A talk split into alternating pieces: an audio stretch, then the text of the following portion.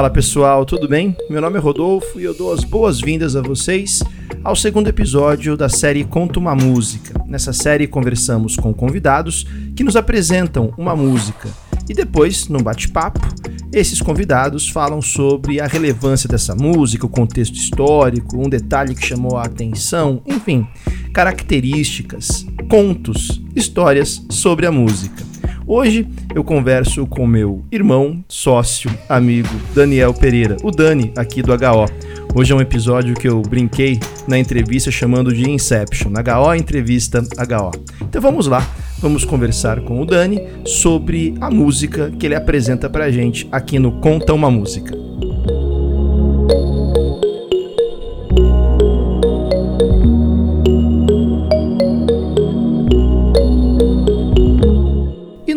Uma música de hoje, vamos conversar com Daniel Pereira, o nosso Dani, o Dani aqui do HO, meu irmão, meu amigo, meu sócio, que está sempre comigo aqui participando da, das, das empreitadas do HO, mas hoje ele ocupa um outro assento, hoje ele será o entrevistado.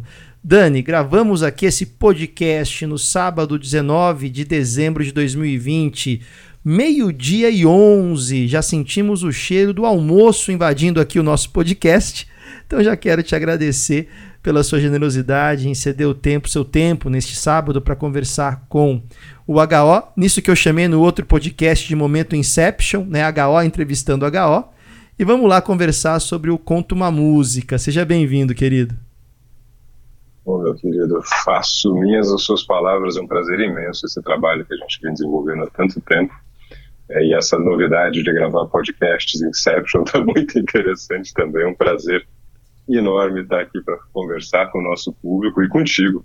A gente fala tanto de música em off nos nossos bastidores que é sempre bacana trazer um pouco isso para cá. Então a alegria é minha, seja de estar aqui hoje gravando esse podcast, seja da gente ser parceiro nessa jornada aí, eu, você e a Ariela, com essa ideia muito louca que é o HO e que está aí, né? Está no seu 11 primeiro aninho de vida. É um prazer imenso. Já está entrando na adolescência, já vai começar a dar dor de cabeça pra gente, vai querer começar a sair sozinho, vai pedir chave de casa, vai ser uma desgraça. Mas vamos lá, Dani. No Conta uma Música, pessoal, a ideia é que o nosso convidado fale sobre uma música de livre escolha dele e conte a história dessa música para ele. Uh, e também fale um pouquinho, claro, da ligação dessa música com o contexto no qual ela foi gravada, produzida, uh, e trazer ali um, um, um, digamos que um panorama né, mais geral da música. Dani, qual é a música que você escolheu, a banda e o porquê dessa escolha? Cara, é super difícil. A gente comentava aqui em off um pouco antes. Quebrei a cabeça porque eu gosto de muita coisa. Né? Eu tenho assim: meu pai gostava de rock e minha mãe de MPB. Então, por aí já dava uma mistura boa, já cresci ouvindo de tudo um pouco. Mas, pensando assim em, em músicas que piraram a minha cabeça, para usar a expressão tão querida de quem gosta de música, uma banda que eu adoro até hoje é o Soundgarden, tem muito a ver com a minha adolescência e depois com temas também que eu, que eu vinha estudar em um certo aspecto, mas marca uma época muito boa da minha vida, muito simbólica e tem essa questão do grunge quando eu era quando eu era adolescente tal. Soundgarden é uma, é uma banda que eu adoro e a música deles que eu acho que mais me impactou quando eu conheci a banda foi uma chamada The Day I Tried to Live o dia que eu tentei viver. Que, que eu, da primeira vez que eu ouvi eu não entendi o que estava acontecendo ali. Eu acho que é daí que veio meu gosto pela banda.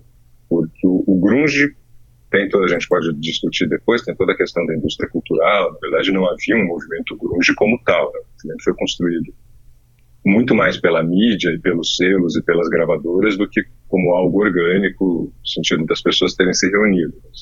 É o nome que ficou. Agora, o Soundgarden em especial tem um guitarrista que é o Kim Tail, que é de família iraniana. Eu só fui descobrir isso depois. Quando eu ouvi The Day I Tried to Live, eu, eu fiquei tentando entender o que acontecia na guitarra, porque ela é uma guitarra que o rock é um, um estilo meio quadradinho, 4x4, claro que há muitas exceções, mas no geral o rock é bem previsível. E o Soundgarden já faz um som que eu acho bem complicado de, de, de, replicar, assim, banda cover do Soundgarden tem todo o meu respeito, criou banda para ser cover, e essa faixa em especial, e aí eu acho que é a influência iraniana da, da história do Kim Tail, da família dele, é a guitarra é uma loucura, ela, ela, ela é toda fora do tempo, ela dá umas deslizadas que, que você fica tentando encaixar na música. A primeira vez que eu ouvi foi o que me pegou na faixa. Tava ouvindo a música e falei, cara, mas o que, que esse cara tá fazendo com essa guitarra que eu ainda não entendi direito? E a voz do Chris Cornell, né? Chris Cornell é um vocalista que é uma pena que tenha falecido, mas que, nossa, ele é uma potência, ele consegue imprimir uma, uma força na, na voz que eu acho também muito interessante. Eu gosto muito de vocalistas que não precisam ser virtuosos, longe disso, mas que colocam uma, uma emoção na voz que você sente, pelo menos eu sinto como muito sincera, como muito visceral mesmo. E o Chris era um cara que cantava de um jeito extremamente visceral, uns agudos, uma extensão de voz muito muito boa, mas uma visceralidade que eu acho muito interessante. Eu gosto muito de Joe Cocker também, nesse sentido, que não é um virtuoso vocal, mas que quando você ouve, você sente a emoção dele. Aquela versão do Joe Cocker do With a Little Help from My Friends é um negócio né, impressionante. Soundgarden marcou muito, muito, muito a minha adolescência. Eu já era muito do rock. E aí, quando estourou o grunge, Pro Jam, Soundgarden, Nirvana, Mudhoney, são bandas que, que eu ouço até hoje. E essa faixa de Soundgarden está nas minhas top 10, assim, com certeza. E não podemos deixar de fora Alice in Chains, né? Poxa vida. É, claro, sim, não, que eu também adoro. Eu não falei, é uma das minhas bandas favoritas. O Lance Taylor era um vocalista também que é uma música mais deprê, o pessoal fala, nossa, bem, né? música deprimente e tal. Tem uma força ali que, que, eu, que eu me identifico em alguns aspectos também, mas tem muito isso do.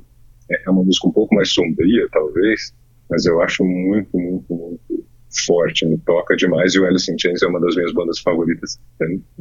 É por isso que eu citei, eu sei disso. Eu falei, olha, eu vou falar aqui do Alice in Chains. Então a gente vai acabar de a gravação aqui para falar assim, putz, esqueci de falar do Alice in Chains. Então eu já trouxe a pauta aqui para você falar, Dani. É, fui falando e esqueci. Normal, Dani. E aí você colocou uma coisa que é, eu concordo totalmente contigo a rotulação dos estilos, né? o grunge, né? o rock. Né? É incrível como a indústria cultural ela precisa rotular para classificar, para obter as métricas necessárias para a verificação da eficiência na reprodutibilidade do capital. Não vamos entrar aqui numa aula de indústria cultural, né? Nosso, esse, nosso objetivo aqui, né? Mas passa muito por aí. E é legal você colocar isso, porque não nasce como um, um movimento estético definido, né? Uh, assim como o punk não nasceu como movimento estético definido, assim como o rock não nasceu e assim por diante. Mas sobre o contexto de origem disso que hoje a gente chama de grunge. É, é, eu sou de 1976, estou com meus 44 anos. 778, não é? Acertei? Eu sou 78, isso. Então tá nos seus 42, então a gente viveu isso, né? A gente teve contato. Claro que naquela época não era tão simples ter contato com essa produção musical, principalmente fora do mainstream aqui no Brasil, né, que era feita lá fora, porque ainda não tinha Spotify, ainda não tinha nenhum desses mecanismos de, de busca e acesso a conteúdo musical como temos hoje, né? Era, era, é, eu me lembro que ainda né, pegamos aquela fase de ir à loja de discos e ficar garimpando os discos ou esperando chegar, encomendar, era muito louco. Mas né? E, e, era gostoso também, vamos ser um pouco românticos aqui, né? Ir à loja de disco era muito legal, não era? Eu adorava, porque tinha o. A grande questão do ir, como ir à livraria até hoje, né? É o você topar com o desconhecido, né? É muito prático, nem, nem de longe eu, eu, reclamo do que a gente tem hoje. Quer dizer, você poder entrar direto do seu telefone, o que você quiser e baixar, é uma maravilha, não tem o que falar mas o, o folhear, entre aspas, né, as, as, prateleiras, o passar pelos vários discos e topar com aquela banda que, que você não conhecia, e a própria relação com o vendedor, né, e eu comprava muito, muito disco de grunge numa loja que tinha no centro de São José, cujo nome agora me escapa, mas o vendedor, o dono, que era o vendedor, loja pequena de comércio de centro, o cara era fã de música, então tinha aquela coisa do, do conversar com quem está lá, e o cara dá as dicas e fala, cara, se você gostou desse som, talvez esse outro. O algoritmo faz isso, mas não é do mesmo jeito. Né? Aí talvez seja a gente ficando velho. O algoritmo, claro, ele está aí para te indicar coisas semelhantes, mas é diferente conversar com alguém, né? O cara fala, bicho, é porque a, o algoritmo nunca vai te dizer, meu, é que o timbre da guitarra dessa banda é parecido com o timbre dessa que você falou. Isso você não vai ter no algoritmo. O algoritmo não chega ainda nesse grau. E o acidente, né? O, o, o, topar com algo que de repente pela capa você bate o olho pra caramba, deixa eu ver isso aqui, perguntar pro cara, não, isso aqui, pô, isso aí é bom, vale a pena. Então tem, tem sim, essa coisa de ir à loja era muito bacana. É, eu me lembro de dois filmes aí, né? Um com o John Cusack, que chama-se Alta Fidelidade, que é um filme fantástico, que ele tem uma loja de discos tal. E o outro, né, que é o Almost Famous, o Quase Famosos, que tem o, uhum. O Philip Seymour Hoffman, também falecido já, que faz um crítico de música, né, de uma cidade e tal, e tem a questão dos discos. É, a gente é a nossa origem, né? A gente gosta mesmo. Aí você falando da loja de discos me veio, tanto Alta Fidelidade quanto o Quase Famoso. Se você que está nos ouvindo ainda não assistiu esses filmes, assista. Eu tenho certeza que você vai adorar e o Quase Famosos é sensacional, né? Eu falo que o Quase Famosos é o, o na natureza selvagem de quem gosta de música, né? É a versão. É, é bem isso, boa, boa comparação. É bem isso. É muito legal. Dani, e qual que é o contexto de, desse, entre aspas, grunge, né? Porque estamos ali, finalzinho década de 80, começo dos anos 90 né, de 1980 a 1990. Qual que é o contexto? Por que que, o, o que, que naquele contexto você acha que influenciou a construção dessa estética que aí hoje a gente convenciona chamar de grunge? Ali é interessante porque é Seattle, né? Geralmente se coloca essa questão sempre. Seattle é uma cidade portuária no norte do, no, no estado de Washington, no norte dos Estados Unidos, na costa do Pacífico. É a cidade do Jimi Hendrix, eu acho que isso em alguns pontos deve ter sido decisivo, quer dizer, você ter o Hendrix como né, cidadão deve trazer uma questão aí do rock, e o rock era, o rock é um gênero musical que é, ele está muito associado né, à, à, juventude, não que a juventude não possa ser sambista, não possa ser do pagode, longe disso, mas que tem uma força muito grande. E neste sentido, nos Estados Unidos, talvez ocupe o lugar que outros gêneros ocupam no Brasil. Nunca parei para pensar detidamente sobre isso, mas é uma, é uma coisa que me veio agora. Aí você tem uma juventude meio afastada de tudo, lembra um pouco o punk nesse aspecto, meio afastada dos grandes centros, da Califórnia, daquela coisa ensolarada, fechada. Né? Boa parte do ano, inverno, frio, então tem ali também um cenário em que a sociabilidade vai ser uma coisa mais, mais restrita, não é tanto ao ar livre e tal, num cenário que é também uma cidade portuária, um pouco industrial nesse aspecto, tem uma certa, um certo peso, no sentido, acho, assim, peso de clima, etc. e tal, e tendo né, o, o Hendrix como referência e acesso a uma, uma, série de outras questões que nos Estados Unidos são, o acesso é muito fácil, o mercado é muito desenvolvido. Esse é um, esse é um ponto. Você tinha ali uma juventude buscando uma forma de se entreter, como acho que surgiram muitos dos, dos gêneros musicais que a gente tem hoje, num cenário em que isso precisava ser feito ali pelos próprios grupos locais. Você não tinha uma grande atenção do, do, né, do do roteiro de shows, apesar de Seattle ser uma cidade grande e tal, faltava até um pouco de diversão nesse aspecto, de tudo que eu já li a respeito do grunge depois, quando me interessei. Porque é uma coisa feita meio de improviso mesmo. Né? O termo grunge, o grunge em inglês, quer dizer sujo, maltrapilho, é até meio preconceituoso, que era um pessoal cabeludão, usava as roupas que os próprios pais usavam, a blusa, a, a, flanela xadrez, ela surge porque é a roupa das pessoas ali, né? ela virou um ícone do, do movimento, entre aspas, movimento depois, mas uma vez perguntaram, não sei se para o Ed Vedder, para um deles, mas por que a flanela? Cara, porque é o que tinha em casa. Era todo mundo ali de uma. Apesar do Ed Vedder em especial não ser de Seattle, apesar de todo mundo ali ser. Apesar não, justamente porque todo mundo ali era filho do, do dono do pequeno comércio, né, da população comum, de média, baixa renda, não existe uma pobreza nesse aspecto. Mas as pessoas foram pegando o que tinha na mão, junta todo mundo, né, junta os amigos para fazer uma banda, e um pouco aquela coisa do, do, fazer a banda, porque o grunge quando surgiu, isso é um dado interessante, ele era muito jovem, as bandas eram todas muito jovens. tinha uma coisa assim de, um, de uma juventude procurando se divertir, organizar pequenos encontros em que as várias bandas tocavam, e isso caiu no radar da grande, da, das empresas e acabou sendo batizado de estilo, movimento, que na prática não era. As bandas, inclusive, nem todas são de Seattle, algumas são das pequenas cidades ao redor. O próprio Nirvana, o Kurt morava numa cidade pequenininha, agora me escapa o nome originalmente, mas estava muito inserido nesse contexto, um estado um pouco isolado, pouca coisa para fazer, frio boa parte do ano, então a coisa de se juntar num espaço fechado, diferente de uma prática esportiva, não que não deles, diferente de outras saídas, a música é sempre uma saída para esse tipo de situação e uma saída viável, né? uma saída ao alcance de todo mundo, uma saída que você consegue levar adiante sem um super investimento. O que você precisa para ter uma banda? Que cada um tenha seu instrumento. Para jogar futebol você já precisa de um, de um lugar. Claro que dá para jogar em qualquer esquina, a gente sabe disso no Brasil. Mas para levar isso adiante, você vai precisar de uma estrutura. Né? O, o rock, uma guitarra, um baixo, uma bateria, um galpãozinho, uma garagem, o famoso, a famosa banda de garagem, a coisa se resolve. Eu vejo um pouco por aí. E depois caiu né, nas graças da, da, indústria musical e virou, e virou, enfim, falando de bandas, Pearl Jam tá aí até hoje talvez uma das maiores bandas desde então, em termos de shows, turnês, discos lançados. E que soube envelhecer bem também, na minha visão. Tem gente que não gosta, mas que faz um som que me agrada muito até hoje. É interessante também, né, Dani, porque a gente está falando do final de uma década de 1980, que vem com o final de um grande ciclo, né? É o final da Guerra Fria, é a queda do Muro de Berlim, é, é, temos também ali uma década de 80 que foi desastrosa do ponto de vista econômico, ainda né, é, sob reflexo ali das crises do petróleo da década de 70, enfim, tudo isso. Né? Você vê na Inglaterra também a questão do desmonte de alguns, de uma boa parte ali da seguridade social e como isso impactou. E no campo da música, a gente sai de um rock que o pessoal costuma chamar de glam rock, né?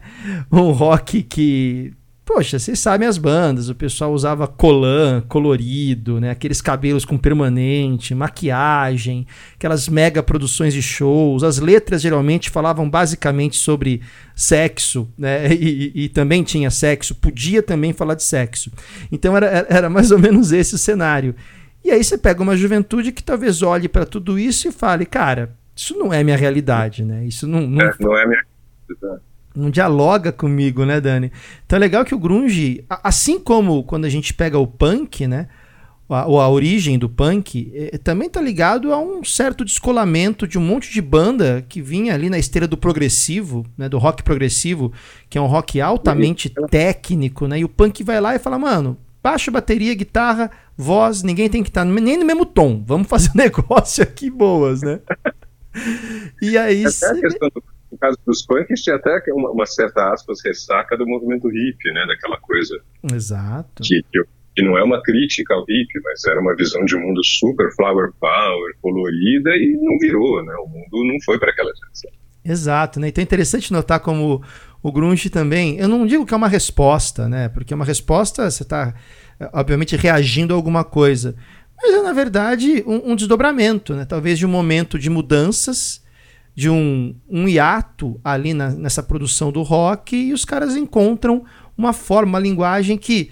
E aí eu coloco, não sei se você concorda, surpreendentemente, né? É, dialoga com o mundo inteiro, porque tá lá em Seattle, né? lá na, do outro lado, entre aspas, né? Dos Estados Unidos, pensando na costa oeste, né? Como sendo algo mais. A costa leste, perdão, como sendo algo mais conhecido nesse sentido. Você falou, e não é Califórnia, né? Então tá lá num buraquinho, entre aspas, Seattle é uma cidade grande e tudo, mas um, um buraquinho, né? E de repente o mundo se rende, né, Dani? É, e eu acho, eu concordo plenamente contigo, porque na verdade ninguém sabia de Seattle, e para ser sincero, fora dos Estados Unidos, claro, você fala de Washington, você está falando da capital.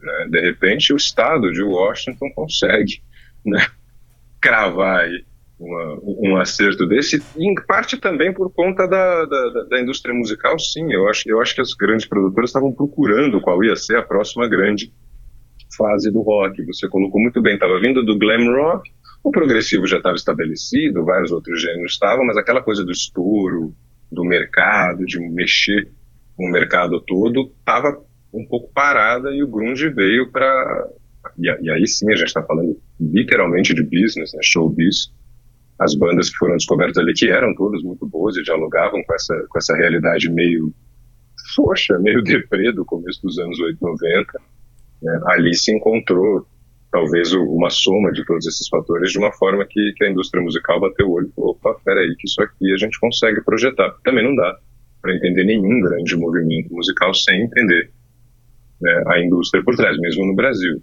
Você fala de pagode, você fala de funk, tem uma produção por trás que não é só a produção local. No momento em que alguém estoura, pode ter certeza. Ainda mais pré-mídias sociais, que tem, tem capital grande envolvido aí. E é legal, né, Dani, caminhando para o finalzinho do nosso bate-papo aqui, que você colocou a Califórnia, né? E eu gosto muito também de uma banda que mudou muito ao longo do tempo, e eu gosto de bandas que envelhecem com os seus ouvintes. Envelhecem no melhor sentido da palavra, né? Que amadurecem e tal.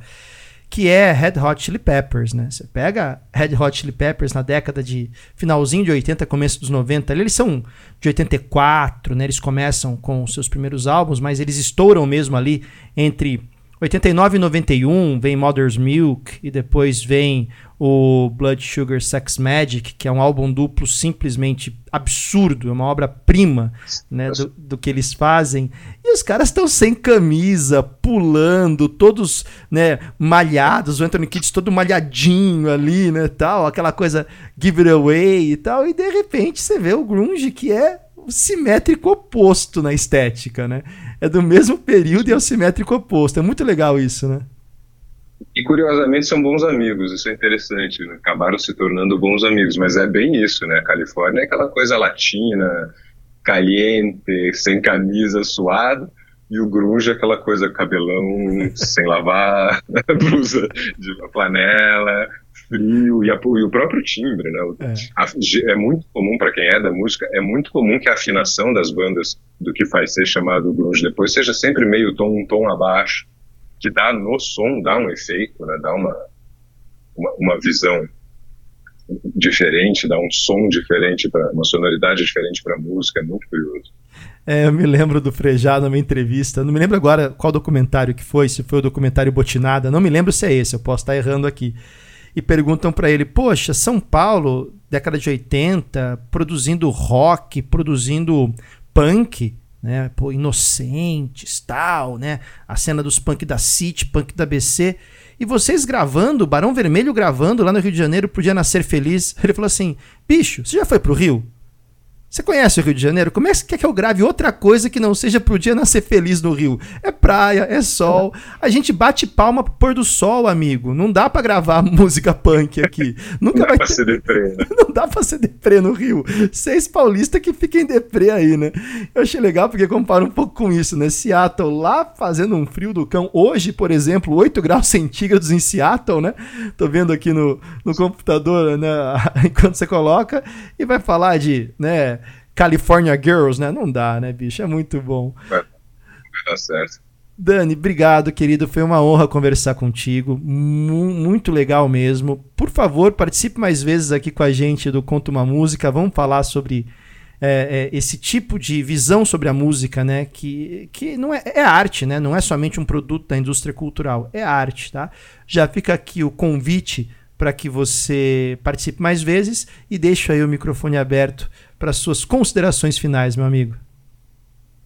Não, o convite desde já aceito, porque é muito difícil, assim, eu fiquei pensando, quando a gente começou a pensar em gravar esse podcast, caramba, cara, de tudo que eu vou, porque assim, eu sou capaz de ouvir Soundgarden e ouvir na sequência Noel Rosa ou Paulinho da Viola, que eu gosto muito também, é muito difícil de fazer uma escolha, mas eu pensei, né, essa é uma faixa que eu realmente gosto demais e me pirou, assim, quando eu vi a primeira vez, falei, nossa, não estou entendendo o que está acontecendo aqui, preciso saber quem são esses caras. E ficou, ficou para minha vida. Quem me conhece sabe o quanto eu gosto de grunge até hoje, então acho que seria bem representativo assim que fosse do rock, sem nenhum prejuízo aqui dos outros gêneros, gosto de vários, mas é, a escolha foi mais por conta disso.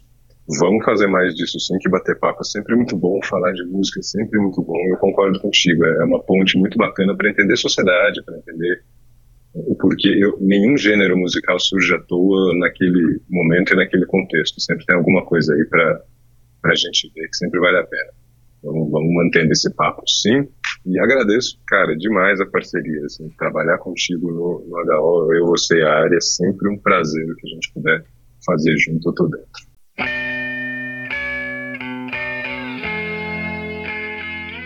Fechamos esse bate-papo com o Dani com a música The Day I Tried to Leave do Soundgarden de 1994 do álbum Super Unknown.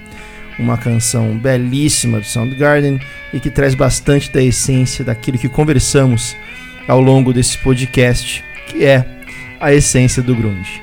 Um grande abraço a todos e espero vocês aqui no próximo episódio do Conta uma Música. Valeu, pessoal!